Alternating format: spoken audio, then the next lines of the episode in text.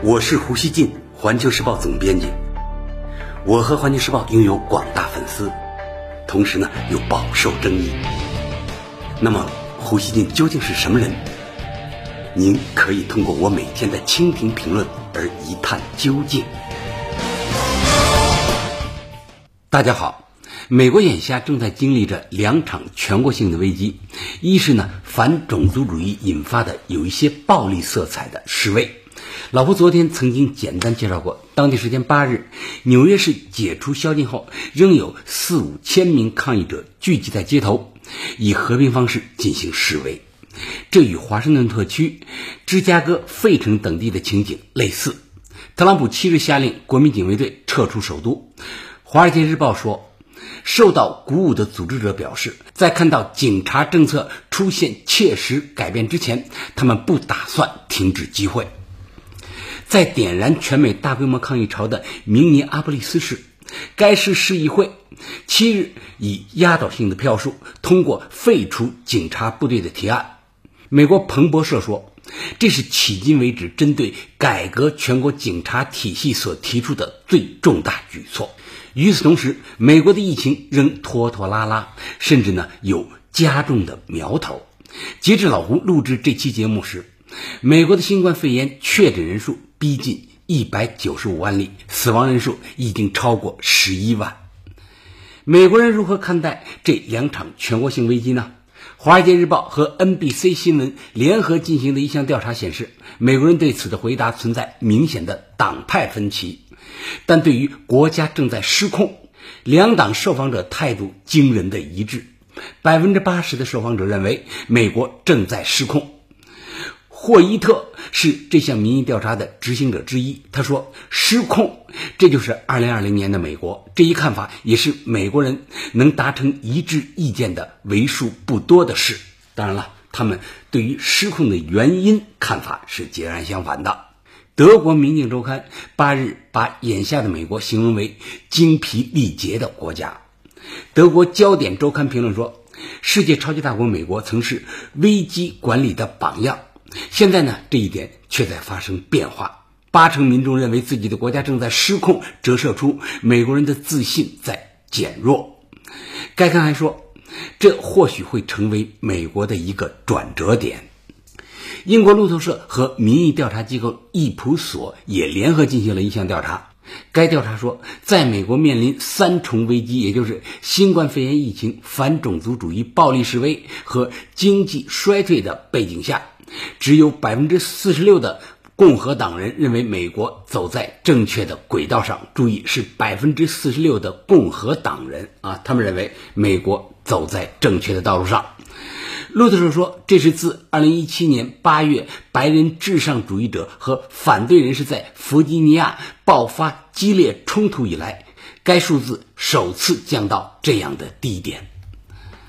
老胡注意到，今年三月初，美国还没有因为新冠疫情封城之前，约百分之七十的共和党人表示他们对国家发展方向感到乐观，而上述最新民调则显示，百分之三十七的共和党人认为美国走在错误的道路上。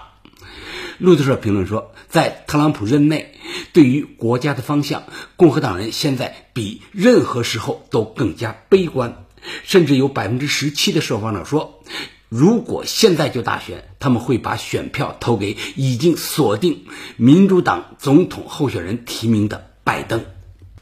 阿拉巴马州前州长顾问克里斯托弗七日撰文说：“无论你属于哪个政治派别，目前美国的一个主要问题就是对国家未来的悲观情绪。”他认为，美国民众之所以会有这样的感觉，是因为社会的分裂看起来难以弥合。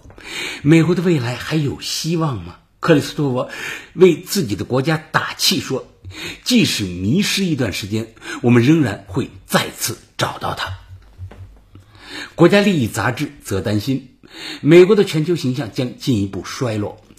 该刊网站的文章说：“为了在更激烈的竞争中保住自己的地位，美国逐渐抛弃过去以软实力和国际领导力为基础的战略，对盟友、竞争者、对手和国际机构。”都采取越来越强制性的态度。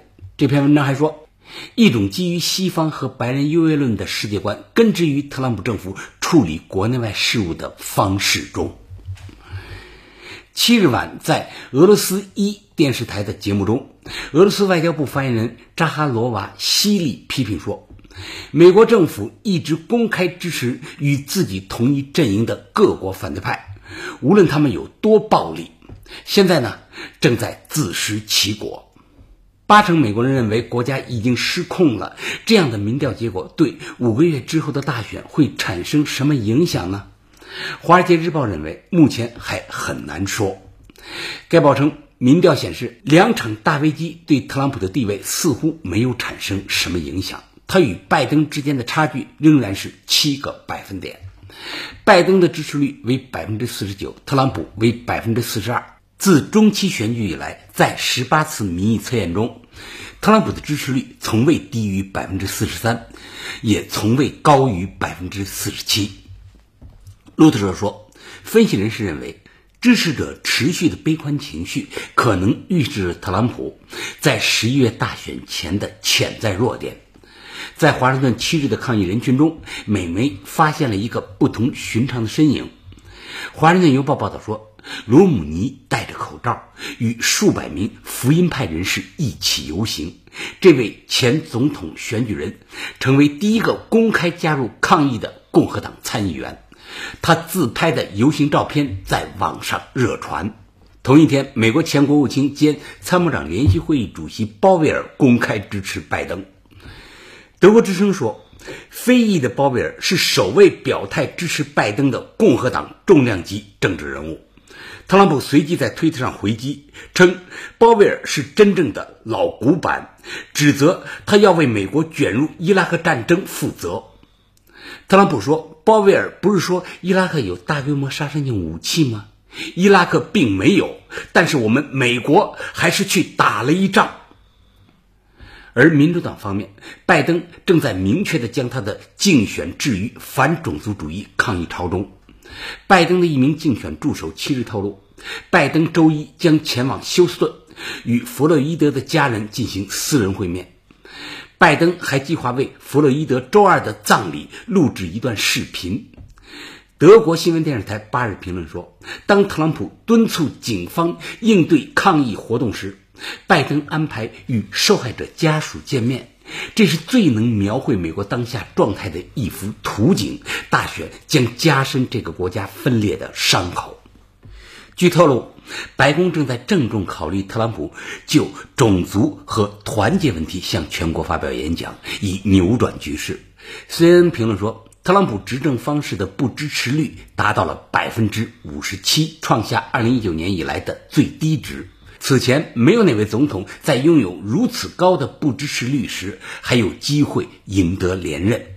CNN 认为，特朗普在2016年证明了他可以蔑视历史。但如果他想在2020年赢得第二个任期，必须做些成绩出来。特朗普是否能取得连任，我们尚未可知。但对于美国如今面临的两场危机，老胡呢有一个基本判断，那就是对于疫情，美国人实际上已经接受每天两万人左右感染、大几百人死亡的全社会集体风险，以及呢这种风险对个人的分摊。我认为接下来有两种可能：一是这种野蛮也好，勇敢也好，逐渐成为美国的竞争力；二是这样的蛮干最终导致疫情的剧烈反弹，再次突破公众的承受力，导致新的更大混乱。而美国反种族歧视骚乱虽然呢发轫于另一个导火索，但这两方面的问题正汇合起来。在短时间内，美国突然增加了全局的不确定性，至少在未来一两年，它会比较难受。感谢收听今天的火焰不乱语，咱们下期。